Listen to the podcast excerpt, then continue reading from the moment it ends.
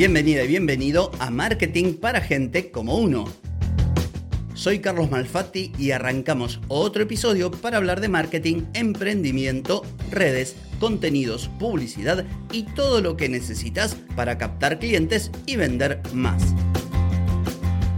Hoy es martes 23 de enero de 2024, estamos en el episodio 1421 y vengo a sugerirte crear un equipo de marketing de contenidos, aunque seas una sola persona. Pero antes, como es habitual, te pregunto, ¿querés captar más clientes y vender más? Ingresa ahora mismo a carlosmalfatti.com y pedí asesoramiento. Analizo tu caso, te ofrezco una estrategia a tu medida para que puedas obtener los resultados que andas buscando. Deja de perder tiempo, dinero y energía en acciones que no te dan resultado y comienza a vender con estrategias, metodologías, contenidos y publicidad.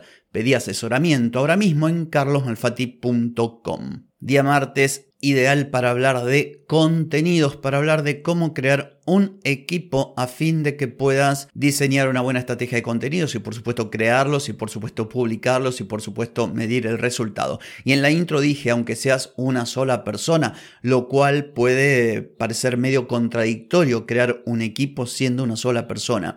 Pero ¿a qué me refiero? Me refiero que vos tenés que tener eh, el enfoque, la mentalidad o el punto de vista de que la creación de contenidos debe ser algo muy diferente a como la mayoría de los emprendedores o dueños de pequeños negocios lo hacen. Por lo general, y esto te lo digo por conocimiento y por experiencia y por clientes, alguien escucha por ahí o sigue influencers en redes o gente que habla de contenido y se queda con pequeños consejos, tips, truquitos, hacks y se lanza a crear contenidos sin más. Ayer cuando hablé de pasos o de sugerencias para arrancar a emprender en este 2024, hice especial énfasis en la necesidad de la organización y la planificación y un espacio para pensar. Y en lo que hace a contenidos es fundamental tener un norte, porque si vos te sentás a crear contenido sin pensar el objetivo de ese contenido, sin pensar en a, quién va dirigido, sin pensar en cómo mantenerlo a largo plazo, sin pensar en la cantidad, en la calidad, sin pensar en, en cómo transformar ese contenido desde distintos puntos de vista, para distintos avatares, si no te pones a pensar cómo modificarlo también y transformarlo para reutilizarlo en otros canales, te va a hacer la tarea mucho más complicada. Y aquí quizás está la razón por la cual la mayoría de las personas que tienen un pequeño negocio, que son profesionales o emprendedores, arrancan con toda la furia, crean contenido para una semana o para un mes y después aflojan. Aflojan porque no tienen resultados, aflojan porque no pueden mantener el ritmo, aflojan porque se les agotan las ideas, aflojan porque no tienen un proceso definido, no tienen una manera concreta, establecida de hacer los contenidos para que sea mucho más fácil. Entonces, esta es la idea. La idea es que no te veas como alguien que se tiene que sentar a hacer contenido y hace lo que le viene en gana en el momento que quiere y va haciendo sin mucho pensar. No, la idea es que si sos una sola persona y lógicamente si en tu negocio hay más de una persona mejor, que pienses en equipos donde hay distintos roles que cubren distintas personas y estos roles están diseñados para cubrir todas las fases de la creación de los contenidos, desde la idea hasta la posterior publicación, el análisis de los resultados y la republicación o reutilización o conversión de esos contenidos.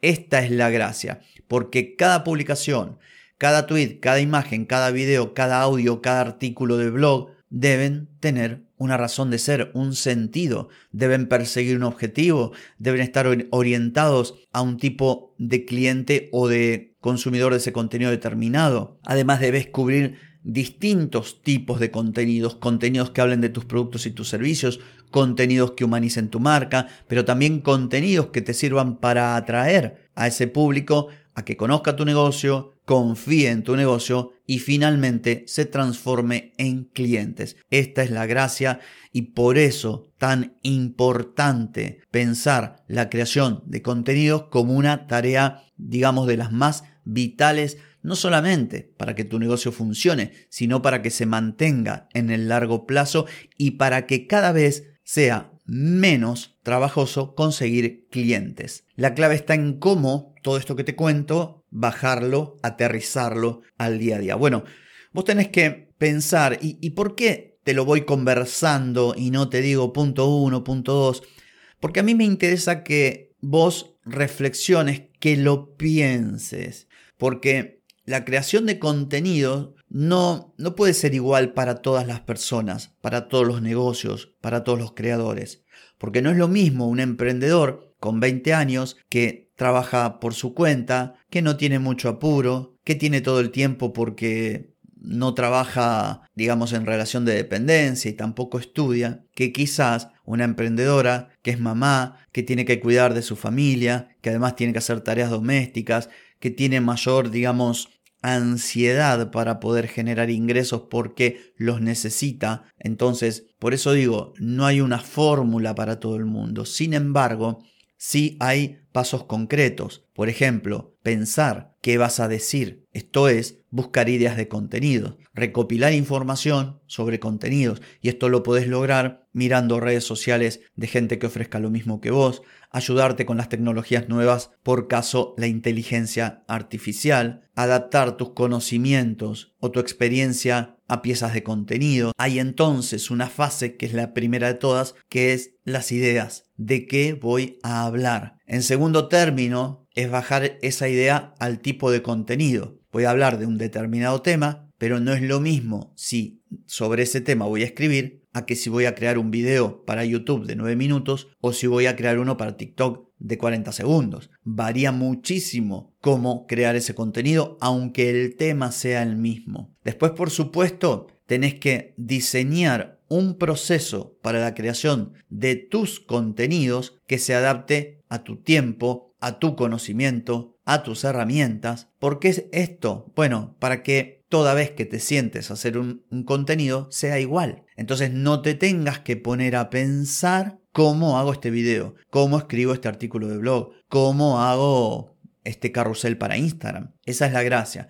Entonces, tu equipo, aunque estés sola o solo, tiene que haber un rol de quien piense en las ideas, quien luego determine esa idea en qué tipo de contenido va a ser, quien también piense en qué canales se va a publicar, qué formato se va a utilizar, a qué avatar va a estar dirigido, cuál es el objetivo de ese contenido. Buscas vender, buscas generar autoridad, buscas que la gente conecte con tu negocio y luego quién va a medir los resultados. Entonces, para no perderte en complejidades y no hacerte lo más difícil, la propuesta sería, ponete a pensar un contenido cualquiera. Imagínate un post para Instagram y anda anotando cada una de las tareas que vas haciendo. Pienso la idea, diseño un borrador en Canva, por ejemplo, luego ese borrador lo mejoro, lo modifico para tener la versión final, luego escribo el texto que va a acompañar con sus hashtags, con sus enlaces en el caso de que lo publiques en una red que acepta enlaces, luego lo publico, luego veo el rendimiento, luego lo reutilizo, lo adapto para ver si funciona mejor. Bueno, más o menos esta es la idea. Lo que yo quiero que te quedes para finalizar el episodio es que crear contenido no es solamente decir, ay, se me ocurrió hablar de esto y listo, o copio lo que dice fulanito. No, crear contenido es una de las tareas más importantes de cualquier negocio en la actualidad. Y la mejor manera de hacerlo es de forma organizada y sabiendo que es un aprendizaje. Hoy te va a llevar mucho tiempo, va a ser muy complejo, te vas a encontrar con muchos obstáculos, pero dentro de dos meses, seis meses o un año va a ir muchísimo mejor. Así que importante desarrollar una metodología basada en los distintos roles para poder crear ese contenido. Y por último, que me había olvidado, es fundamental que bloquees tiempo en el calendario para juntar tareas similares entre sí. Voy a hablar en un episodio que hable de sprints, todo lo que tiene que ver con buscar ideas, todo lo que tiene que ver con diseñar, todo lo que tiene que ver con corregir, todo lo que tiene que ver con grabar los videos, todo lo que tiene que ver con editar, todo lo que tiene que ver con programar la publicación, todo lo que tiene que ver con ver las métricas y así sucesivamente. Así que bueno, espero que este episodio haya sido de utilidad para vos. No tengo más que decir por hoy, pero sí por mañana, porque mañana nos volvemos a encontrar. Te espero. Chau, chau.